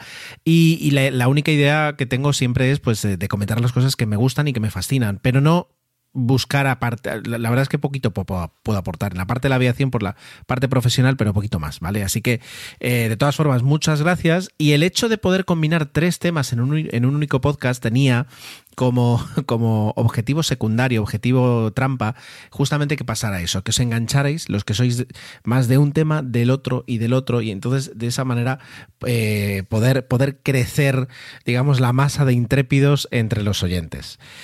Saltamos a mm, Evox. Eh, Sabéis que cada tanto ahí un- un- una ronda de reconocimiento. En este caso, pues han pasado solo dos episodios desde la última y tenemos comentarios de eh, Finiesta, Finiesta Foto en el que indica que el tema de los escáneres de radio me resulta curioso para un rato, pero no creo que me atrapara como para invertir tiempo y dinero. Son tantos intereses que se me escapa el tiempo entre los dedos. Eh, bueno, esa sensación puedo empatizar completamente con, con ella. Em, claro, una de las ventajas del escáner, en teoría, es eh, que funciona un poquito como una radio. Es decir, tú puedes dedicar tu tiempo a otra cosa mientras tienes el escáner en marcha y vas escuchando. Grabar un podcast no es algo que puedas hacer mientras escuchas el escáner. La realidad es más compleja. Si la realidad es que, claro, es decir, cuando estás escaneando, eh, puede que quieras operar mínimamente el escáner para retener alguna frecuencia, para escuchar alguna conversación en concreto. Y cuando, que es lo que más tiempo lleva y con diferencia, cuando buscas frecuencias, eh, el escáner va a parar entre un montón de frecuencias que son utilizadas pues para el envío de datos o son mm, eh, frecuencias abiertas con un ruido y tiene un botón para, para saltarse esa frecuencia en el siguiente escaneo o incluso para almacenar la, la frecuencia y no volver a parar ahí, eh, a no ser que tú luego borres la frecuencia de esa lista negra. Pero requiere tener el escáner a mano. Y tiene otro problema, y es que tienes que escucharlo o en voz alta o bueno, yo estoy ahí, en, en algún momento me decidiré a comprar un adaptador Bluetooth para luego poder utilizar unos auriculares Bluetooth, pero tienes que tenerlo más o menos cerca para poder operar y si lo tienes en altavoz, eh, pues el, resto de tus convivientes o de las personas que estén contigo cuando lo utilizas se comen todo el sonido. Y no se comen conversaciones ininteligibles, es- se comen a veces ruidos. Y eso es un problema. Entonces hay que buscar el momento de más calma y de más paz para poder operarlo. Es verdad, eso, no lo conté y a lo mejor tenía que haber, haber sido un poquito más explícito con la parte negativa o, o con las dificultades de tener un escáner, ¿de acuerdo? Pero bueno, a mí me compensa, aunque no le dedico todo el tiempo que quisiera, desde luego. Y luego, eh, pues hay otro comentario aquí de Finiesta Foto que, bueno, justamente dice, muchas gracias por mencionar mi- mis comentarios. ¿Cómo no hacerlo? Ya que la gente se toma, eh, pues, la molestia de, de- de dedicar algo de su tiempo para escribir a mí, escribirme a mí. Es decir, eso tiene muchísimo valor. En Twitter, en Twitter recibí varios mensajes privados. Por ejemplo, Osvel Naranjo eh, bueno, me basaba la noticia de que eh, Astra, la empresa, mm, la última en, colocar, bueno, la penúltima, Astra, la empresa que colocó prácticamente en órbita un cohete hace un, par de meses y que lo comentamos en el podcast, eh, va a salir a bolsa en Estados Unidos con un valor estimado de 2.100 millones de dólares. Bueno, la valoración me parece... No, no tengo ni idea. No tengo ni idea de la valoración. Creo que no es exagerada, ni tampoco, ni tampoco se queda muy por debajo de lo que podría valer. A mí lo que me, me, wow, me fascina eh, es que hayan conseguido poner en marcha un proceso para, para ir- salir a bolsa y, y para, pues, por tanto, pues, afianzar el futuro de la compañía con inversiones y con, y con capital, sin haber conseguido todavía colocar un solo satélite en órbita. Ni siquiera nada de ellos, una prueba, pues un, pues eso, es decir, un- un- un- una prueba de concepto. Eh, teniendo en cuenta que el último lanzamiento prácticamente lo consiguieron, hubo un único fallo final que no lo, pero prácticamente llegaron a, orbitar. Entonces, eh, no sé, a lo mejor es un poquito prematuro. ¿No? Pero bueno, parece que, que la tecnología la tienen, que está aprobada, o sea que por esa parte no hay ningún problema y, supongo que por eso salen a bolsa. Pero me llama un poquito la atención eh, en ese aspecto. Bien por ellos, desde luego bien por ellos. Ojalá a PL de Space, la empresa española, le pasara algo así, es decir, tuviera la capacidad de poder salir a bolsa, de poder conseguir una financiación que, que asegure el, el- el proyecto para muchos años, ¿de acuerdo? Luego, eh, Avi, es un arroba, es un arroba muy largo, ¿no? Arroba Avi, muchos números, pero Avi, ¿de acuerdo? Eh, simplemente pues eh, me escribió para, para decir que gracias por responder al podcast. Eh, dice que eh, podcast de tecnología hay muchos, pero no de aerotrastornados. No conozco más que el suyo y Radio Skylab, aunque tocan más ciencia y astronomía. Bueno, que me enrollo como las persianas. Dice que se agradece mucho el trabajo que me pego en el podcast y que transmito muy bien lo que, me apasionan los temas. Eso desde luego sí. Si, algo tengo es pasión e intento al menos eh, moverla hacia el micro para ver qué es lo que ocurre. Aeropodcast, por ejemplo, es un podcast de aviación, eh, de aviación comercial, especializado en aviación comercial, que lleva muchos años también en marcha y, que es un podcast que yo puedo recomendar en ese aspecto. Eh, de tecnología, por supuesto, hay podcasts buenísimos mm, que, bueno, empezando por Emilcar Daily, por ejemplo, Proyecto Macintosh dentro de la red de, de. Eh, más allá de, los de Emilcar FM, también muy podcast, hay podcasts muy buenos de tecnología. El mío no pretende nunca ser el mejor, simplemente uno que te acompañe y que te cuente las cosas, es decir, y que me podéis contar las cosas que a veces os, ocurren en, la parte tecnológica de vuestra vida eh, que no le podéis contar a nadie más. A mí me sucede, por ejemplo, eh, voy a estar muy pesado con el tema del Arduino. estoy comprobando cada día en, qué parte de China está o cuándo va a ir moviéndose. Parece que con un poquito de suerte la semana que viene lo podría tener y a partir de ese momento quiero empezar ya a trabajar. Estoy viendo ahí un montón de, tutoriales en, mi proyecto de simulador de vuelo. Ya, ya os contaré cuando lo tenga. Entonces, son cosas que, que yo aquí me siento y os puedo contar pero que luego cuando salgo de esta habitación es muy difícil transmitirle a alguien eh, esas cosas que estás pensando, que te gustan de la tecnología. Ahora, por ejemplo, con el cambio de tarifa de eléctrica, lo que he estado haciendo, es decir, lo que he estado pensando, eh, la información que he estado viendo en Internet, todo eso nos sucede a los tecnologistas que, que, cuesta compartirlo a veces. Y, más en tiempos de pandemia, donde, bueno, a ver, yo ya prácticamente he quedado muy poco con, con, con, con amigos para además tener el... Judy was boring. Hello. Then Judy discovered chumbacasino.com. It's my little escape. Now Judy's the life of the party. Oh, baby, mama's bringing home the bacon. Whoa, take it easy, Judy. The Chumba life is for everybody. So go to ChumbaCasino.com and play over 100 casino style games. Join today and play for free for your chance to redeem some serious prizes. Ch-ch-chumba. ChumbaCasino.com. No purchase necessary. Void where prohibited by law. 18 plus terms and conditions apply. See website for details. Okay, round two. Name something that's not boring. A laundry? Ooh, a book club. Computer solitaire, huh? Ah, oh, sorry. We were looking for Chumba Casino. That's right. ChumbaCasino.com has over 100 casino style games. Join today and play for free for your chance to redeem some serious prizes. ChumbaCasino.com. No purchase necessary. Forward, prohibited by law. 18 plus terms and conditions apply. See website for details. Tiempo y, y, la situación para poder contar estas cosas, ¿no? Y a veces salgo a, en foros donde no debería porque hablo y, y se queda un poquito perdida la, la, la, el, la señal, el mensaje, porque no, no encuentro público. Entonces, eh, yo poder tener la capacidad de contaros estas cosas y que os interese, me parece increíble. Y por eso además os invito tanto a dejar vuestros comentarios, porque, oye, hagamos un poquito aquí de, terapia de grupo cuando nadie nos escucha o cuando nadie, eh, nadie o no encontramos el, público adecuado para contar esas inquietudes o esos descubrimientos pequeños que tenemos dentro del mundo de la tecnología, eh, pues aquí sí los podemos comentar, me merece muchísimo la pena. Luego, interesante, eh, Santiago Capó me preguntó en Twitter por qué, a la hora de hablar de, correos electrónicos y, de por qué utilizaba ProtonMail, por qué no utilizo el correo de iCloud que es un correo que, a diferencia de, Google, eh, pues eh, Apple no está metiendo la mano o metiendo el ojo o perfilándome, etcétera, etcétera. Vale. La respuesta que además le, mandé eh, hoy, después de muchos días, ya os digo que no voy, no voy a tiempo con esto. La respuesta que, os que, le, envié a Santiago es, es, sencilla y es, vale, de acuerdo. Eh, el correo de, iCloud es más seguro que el de Google. Eso, o sea, por supuesto, ¿no? Descarado. Pero ¿qué ocurre? Que mm, em, Apple tiene la llave de iCloud. Es decir, todo lo que se sube a iCloud está, ah, está en sus servidores y Apple tiene la capacidad de entregar esa información cuando se solicita, si se solicita por los marcos legales correctos.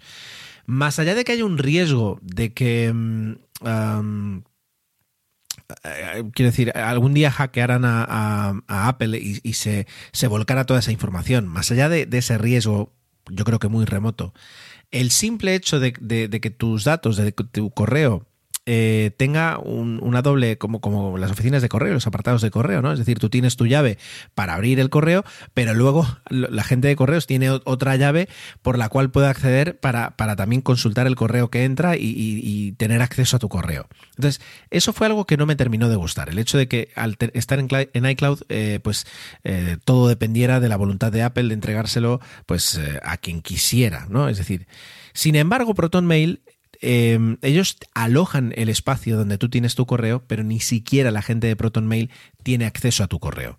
De hecho, cuando yo me di de alta, eh, se trabajaba con dos contraseñas. La primera contraseña es para identificarte en el servicio y la segunda contraseña es para descifrar el, eh, tu buzón. Entonces te decían, mira, nos podrían hackear y podrían obtener acceso a la primera contraseña, pero la segunda, que es tuya y que ya cuando entra, entra cifrada y que nosotros no tenemos ni idea de cuál es, dices algo que no se puede, no se puede hackear. No, nadie podría, alguien podría, yo que sé, pues entrar en, en la cuenta de ProtonMail, eh, no en el buzón, pero como, como usuario en la cuenta y yo que sé, y suscribirte a un, a un, a un tier de pago. Pero, pero tocar tus correos absolutamente nadie puede excepto yo, en, en mi en el caso de mi cuenta, por supuesto. Entonces, eso fue lo que me gustó de ProtonMail y, y de ahí el, el cambio. Luego, Carlos Menéndez. Eh, aquí un segundito, que llego. Vale, pues em, me preguntaba cómo gestiono los correos del, del trabajo. Eh, eh, es decir, así como hablaba un poquito de, cuántos borro, etcétera, etcétera, de si hacía algo similar a la hora de borrar correos del trabajo o eh, si, si no, o sea, si los dejo todos ahí, en alguna parte vivos.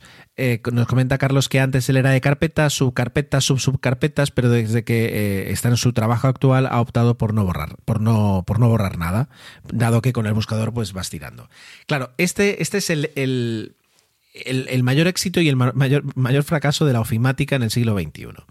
Yo tuve, y lo puedo afirmar sin miedo porque no, no fue una, una decisión mía, sino de la empresa, yo estuve utilizando Eudora, calculo que hasta el año 2006 o 2007 lo cual era alucinante. Pero luego me di cuenta de lo fantástico que era por lo sencillo, lo fácil incluso de trucar si necesitabas hacer un cambio para aligerar un buzón, etcétera, etcétera, y, lo ligero que era el programa. Era espectacular. Comparado con cuando llegó Outlook 2013, que aquellos era un, era un monstruo. Entonces, eh, yo también tenía ahí una estructura de carpetas, de reglas, pim, pam, pum, entraban. Hasta que eh, la empresa adoptó Office 365. Y cuando ya no tienes problemas de tamaño, cuando ya no tienes a la gente de sistemas eh, llamándote diciendo que tu buzón ocupa demasiado en el servidor y que tienes que crear un PSD nuevo para mover los correos de un lado a otro, cuando ya directamente simplemente tienes, eh, vamos a decir, prácticamente un espacio ilimitado para, para que te lleguen tus correos, es verdad que la cabra tira para el monte y, y lo que me pide el cuerpo es ir archivando, ir quitándolos de mi vista, pero dejar todos los correos allí. Eh, eso está bien, el que no tengas que dedicar un tiempo para clasificar correos que en el 99% de los casos nunca vuelves a, ver, nu- nunca vuelves a utilizar. El, el 1% es el que luego terminas buscando 26 veces porque tiene un dato que tú necesitabas. Y ese es el mayor fracaso. Y es, hemos convertido los correos electrónicos de todas las empresas en auténticos repositorios y gestores documentales donde hay información, contactos, procedimientos, expedientes, hay lo que queráis metidos en correos, en adjuntos de una respuesta de una respuesta. Entonces, al final hay una pérdida de productividad pero tampoco creo que las, las, empresas y a veces los trabajadores tenemos la formación necesaria para cada vez que tenemos un dato útil apartarlo del correo, clasificarlo en otro, en otro documento o en otro sistema y luego poder directamente eliminar ese correo. Además que quiero decir, todos los que trabajamos en una oficina o trabajamos con tocando, digamos, un ordenador, la parte ofimática, ¿cuántas veces ese correo que tienes de hace tres meses te ha salvado eh, una situación o te ha ahorrado una discusión o te ha, de, ha demostrado que tú tenías razón en algo o mmm, rápidamente que no la tenías y te pones a trabajar enseguida para corregirlo? Entonces, eh, como que la situación, como que todo invita a quedarte esos correos y, tenerlo de repositorio. Pero es muy duro, es muy duro aceptar que, Outlook sea un poquito el repositorio de, tu información y de tu formación. Así es, así es. Luego, además, eh, Carlos me mm, presentaba una página web que no tenía ni idea que existiera, que es aire.org. Aire, en este caso, es. em, aquí está. Es un, un acrónimo de Aviación Internacional Recreativa Española. ¿Vale? Entonces es una página web eh, muy interesante con noticias, con novedades, ah, pero no digamos de la aviación comercial eh, general, mundial, sino muy centrado en, en las actividades que ellos promueven y en, y en la, la actualidad un poquito española, pero tocando esa parte de aeroclub, tocando esa parte de, de ¿cómo se dice?, de modelismo. Eh, es, es bonito, no, no la conocía, me la he dejado aquí ya en, favoritos para ir revisando de vez en cuando y, puede ser muy interesante y fuente de noticias que luego traer aquí al, podcast, así que por esa parte, muchísimas gracias. Y luego, am, vamos aquí, vamos con, con Giorgio, eh, que me mandaba también por Twitter una noticia, eh, que a su vez, por ejemplo, eh, tuiteaba Mixio, que es un podcast de tecnología, pues también muy recomendable. Y era Dentro de la propuesta de motores eh, de hidrógeno y de plataforma de hidrógeno que hizo Airbus y que aquí comentamos hace unos meses, ahora Airbus está proponiendo dentro del desarrollo y, de la innovación de esos, de esos, ni siquiera prototipos, sino pruebas de concepto, motores de hidrógeno. Pero quiero decir, ojo, no estoy. a- Me voy a explicar rápidamente, ¿vale? Estamos hablando de, ah, en el caso de los turbohélice, unos packs, unas. Sí, unas. Iba a decir vainas, como en Star Wars, el episodio 1. Es decir, unos packs donde está el motor, la célula de combustible, es decir, donde está todo lo que necesitas para aportar hidrógeno y a partir de ese momento generar impulso a través de las hélices. Entonces, lo que están consiguiendo es a modular, modulizar, crear módulos eh, muy interesantes que luego pueden, pueden, mm, claro, al principio leía la noticia parecía que mm, eran depósitos de, de- hidrógeno que una vez vacíos se soltaban a- al aire. Y no es así, es decir, lo que están creando es el equivalente a un motor de avión, eh, pero en este caso a un motor de hidrógeno de avión que luego, es decir, cuando llega al aeropuerto si necesitas hacer un cambio, pues eh, lo quitas, colocas otro y a correr, que es un poquito lo que se hace con los motores, pero mm, lo he simplificado 50 veces. Entonces, el, poder empezar a, a crear eh, estructuras y a crear módulos de, de- de la tecnología que necesitas en hidrógeno es muy interesante, porque si tienes una avería y tienes que empezar a cambiar y abrir todo el avión para mm, hacer la reparación, eh, realmente ya te estás, te estás quedando fuera del modelo de aviación comercial donde se necesita mucha rapidez y mucha eh, práctica en, el mantenimiento. Es decir, si de repente mm, pasa algo y empiezas a decir, bueno, claro, es que aquí la célula de combustible está debajo del fuselaje, pero luego, entonces ya, ya lo pierdes todo. Si lo mm, colocas todo en un único en un único punto y eres capaz luego de decir, bueno, pues eh, ¿qué falla? El 3, pues cambiamos el 3, ponemos otro que tenemos aquí o, o canibalizamos un avión y, sacamos otro, otro módulo y a volar. Bueno, sigue progresando. La verdad es que la- a mí me tiene convencido Airbus. Y mira que yo soy más de Boeing, pero esta propuesta de hidrógeno a mí me tiene convencido. Vamos a ver cómo progresa y, y cuándo seremos capaces de poder volar en- en un avión de hidrógeno. Vale, y esto es en lo que respecta a Twitter, eh, no del todo, porque quedan algunas menciones. En concreto, eh, Fernando, eh, justamente, pues hace muy poquitas horas, me mandaba un enlace en el que Madrid era el destino del primer vuelo comercial con queroseno sintético. Vale, em, el 22 de enero, un vuelo Madrid-Ámsterdam, perdón, Ámsterdam-Madrid de, eh, de, la compañía KLM en un 737-800 voló utilizando por primera vez en la historia este queroseno sintético. Vale, eh, claro, todo esto es una noticia que se engloba un poquito dentro de los esfuerzos. Aquí está, ¿no? Es decir, hacer que la aviación sea más sostenible es un reto internacional que afrontamos juntos. Tu, tu, tu, Bien, primero, vamos, vamos a ver. Es verdad que es una prueba, por supuesto, pero son 500 litros de, de queroseno sintético a base de CO2, agua y energía renovable procedente del sol y el viento. De acuerdo. Primero son 500 litros. 500 litros son más o menos unos 120 galones. ¿no? Es decir, bueno, 500 litros. Vale, para hacer un salto Ámsterdam-Madrid, eh, ahora estoy, estoy aproximando muchísimo porque no, no controlo mucho, ¿no? Pero un 737, un Ámsterdam-Madrid, que es un vuelo de hora y media, casi tirando para las dos horas, puede estar consumiendo a lo mejor, yo qué sé, 6, 8 toneladas. Y entonces aquí estamos hablando de 500 litros de queroseno sintético. Vale, que es una muestra que por, todo, por algo se tiene que empezar, etcétera, etcétera. Pero la pregunta es, 500 eh, litros, a lo mejor para, para poder operar mm, este avión todo el día con queroseno sintético, por hacer un ejercicio, necesitas eh, pues a lo mejor 50, 60 toneladas. Un avión. Cuando ya te vas a, toda la flota de KLM, pues son, estamos hablando de miles, a lo mejor casi casi, bueno, ahora mismo se está volando muy poco, pero en, condiciones normales casi casi a lo mejor un par de decenas de miles de toneladas. Y esto sería para cubrir solo las necesidades de una compañía aérea.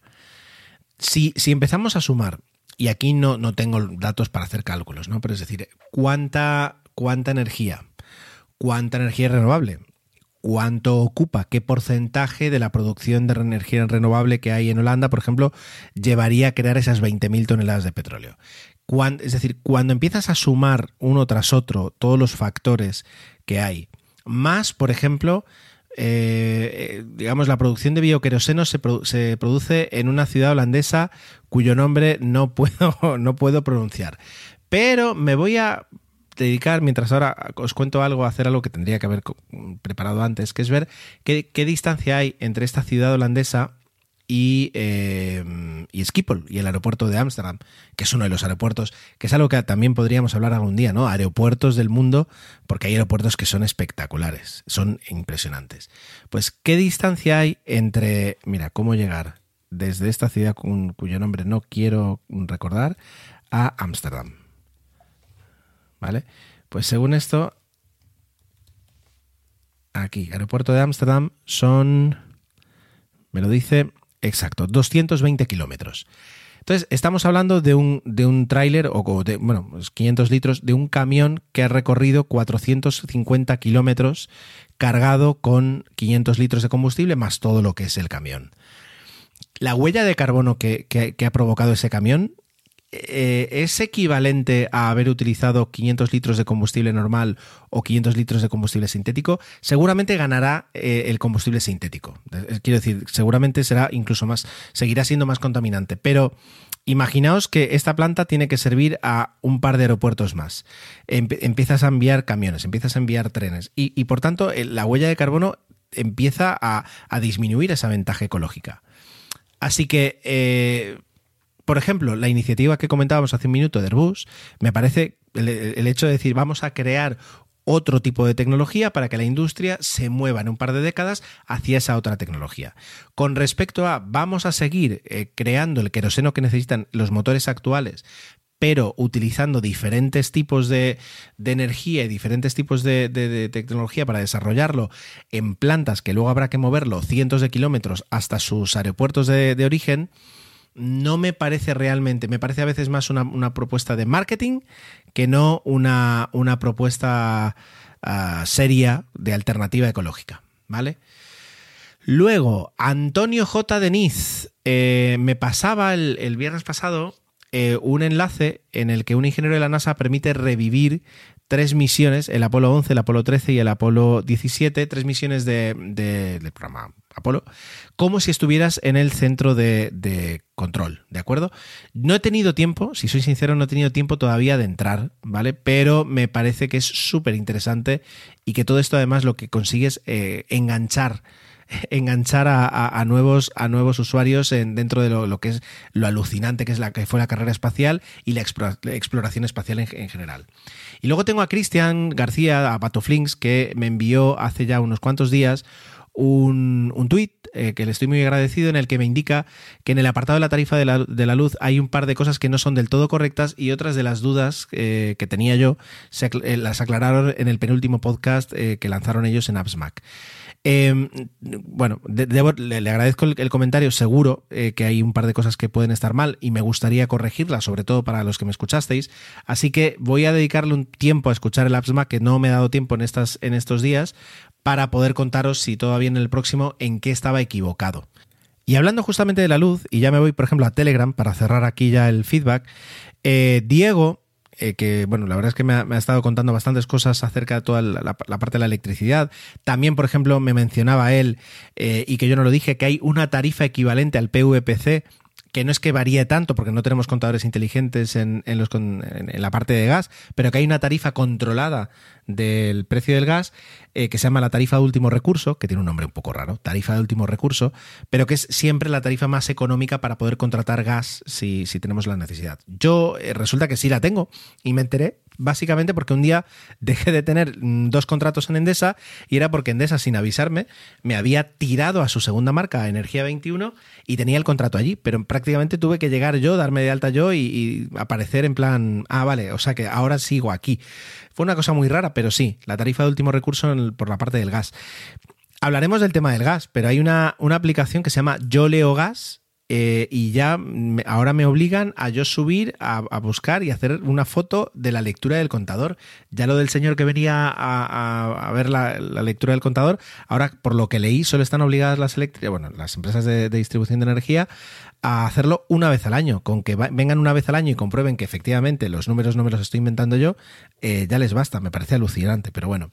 Y luego me recomendaba, Diego, una aplicación que se llama Lookback, perdón, Loopback pero tal y como suena, L-U-P-B-A-K,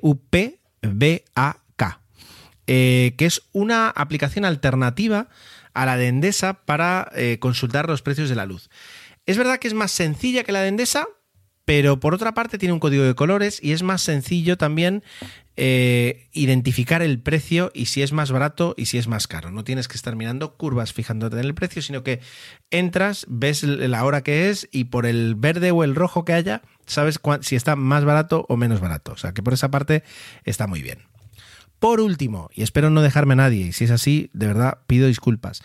Oscar Bernabeu eh, dice, escuché tu último podcast y me ha gustado mucho el tema del SR. Te paso una web donde puedes jugar con las frecuencias y escuchar el éter. Qué bonito. Eh, websdr.org. Vale. Eh, luego aparte me dice, y esta otra te permite escuchar la banda aérea, que es uh, listen to the.cloud. O sea, escucha las nubes y la web sería listen to the.cloud. Me parece muy interesante. Vale, la de WebSDR es una página muy hardcore. Si entras, te das cuenta que yo creo que el, el diseño hará, yo qué sé, 25 años que no lo cambian porque es HTML del, del, del viejo, ¿vale? Pero está muy bien y tiene un montón de estaciones. Cuando haces clic te lleva a, interfaces, wow, interfaces también muy hardcore, eh, que te permiten jugar con, con, el apartito de alguien. Uy, eso suena mal.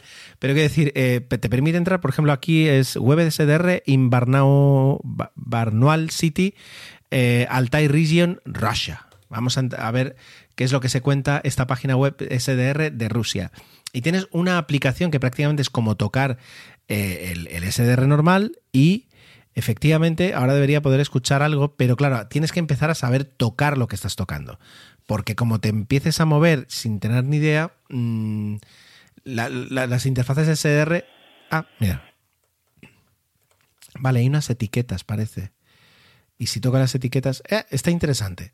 Si queréis toquetear, eh, websdr.org. Y luego la de Listen to the Clouds tiene un diseño mucho más así bonito, mucho más moderno y te permite, tienes un, montón de aeropuertos eh, que puedes hacer clic y, y, empezar a ver. Por ejemplo, si elijo en Europa el aeropuerto, a ver, uno que tenga tráfico a esta hora... Moscú, no lo creo. Lyon, tampoco. Bruselas, vamos a apostar por Bruselas. No, es, la gente de Bruselas a veces lo, no, offline. Moscú, también offline. Wow. Lyon. Lyon, parece que sí. Y aquí estamos, lo podemos escuchar. Otra cosa, hay, más en Europa. Otra cosa es que, eh, como se dice, que no haya tráfico y por tanto no haya conversaciones. Y a estas horas, bueno, Skipple, Skipple siempre tiene tráfico. ¿Vale? Está súper bien y es muchísimo más sencilla que WebSDR, pero, bueno, por contra, pues no, no puedes, eh, como se dice, eh, toquetear tanto como en la otra. Bueno, lo voy a dejar aquí conectado por si de repente hay alguna conversación en Ámsterdam que podamos escuchar. Y mientras tanto, pues os tengo que decir que esto ha sido todo por esta semana. Muchísimas gracias por el tiempo que le dedicáis a escuchar el podcast y sobre todo también luego a comentarlo y a enviarme vuestros, vuestros pareceres. Eh, por supuesto, tenéis todos los medios de contacto para enviar esas opiniones, quejas, críticas, eh, contribuciones, lo que queráis, en emilcar.fm barra intrépidos, donde además también vais a poder encontrar los medios de contacto y conocer los otros fantásticos programas de la red de Emilio. Hasta la semana que viene. Judy was boring. Hello. Then Judy discovered ChumbaCasino.com. It's my little escape. Now Judy's the life of the party. Oh, baby, Mama's bringing home the bacon. Whoa, take it easy, Judy. The Chumba life is for everybody. So go to ChumbaCasino.com and play over 100 casino style games. Join today and play for free for your chance to redeem some serious prizes. ChumbaCasino.com. No purchase necessary. Void where prohibited by law. 18 plus terms and conditions apply. See website for details.